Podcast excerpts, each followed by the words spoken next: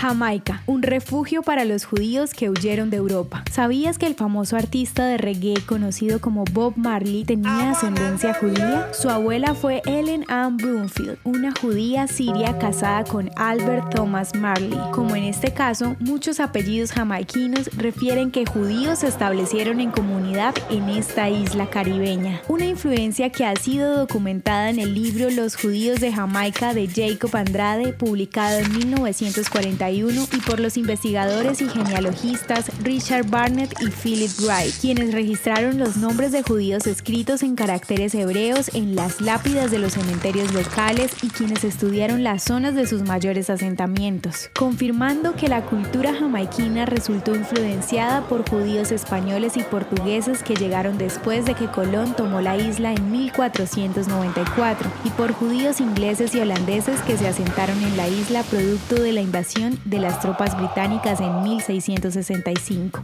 En Jamaica los judíos tuvieron libertad para practicar su culto. Prueba de esto fue la sinagoga construida en Port Royal y la sinagoga Naven Shalom edificada en Spanish Town. Para 1872 en Kingston, la actual capital de Jamaica, habían tres sinagogas. En la actualidad aún se conserva la sinagoga Share Shalom, un edificio de más de 100 años que se ha convertido en el centro de la herencia judía del país. La historia de Jamaica está llena de personajes judíos que influyeron en su arte, música, literatura, economía y política. La isla de Jamaica, que es identificada en el mundo por sus espectaculares playas, por los éxitos de sus atletas y por su particular música reggae, fue un refugio seguro para los judíos que huyeron de la Inquisición española y para los pocos que escaparon de la Segunda Guerra Mundial.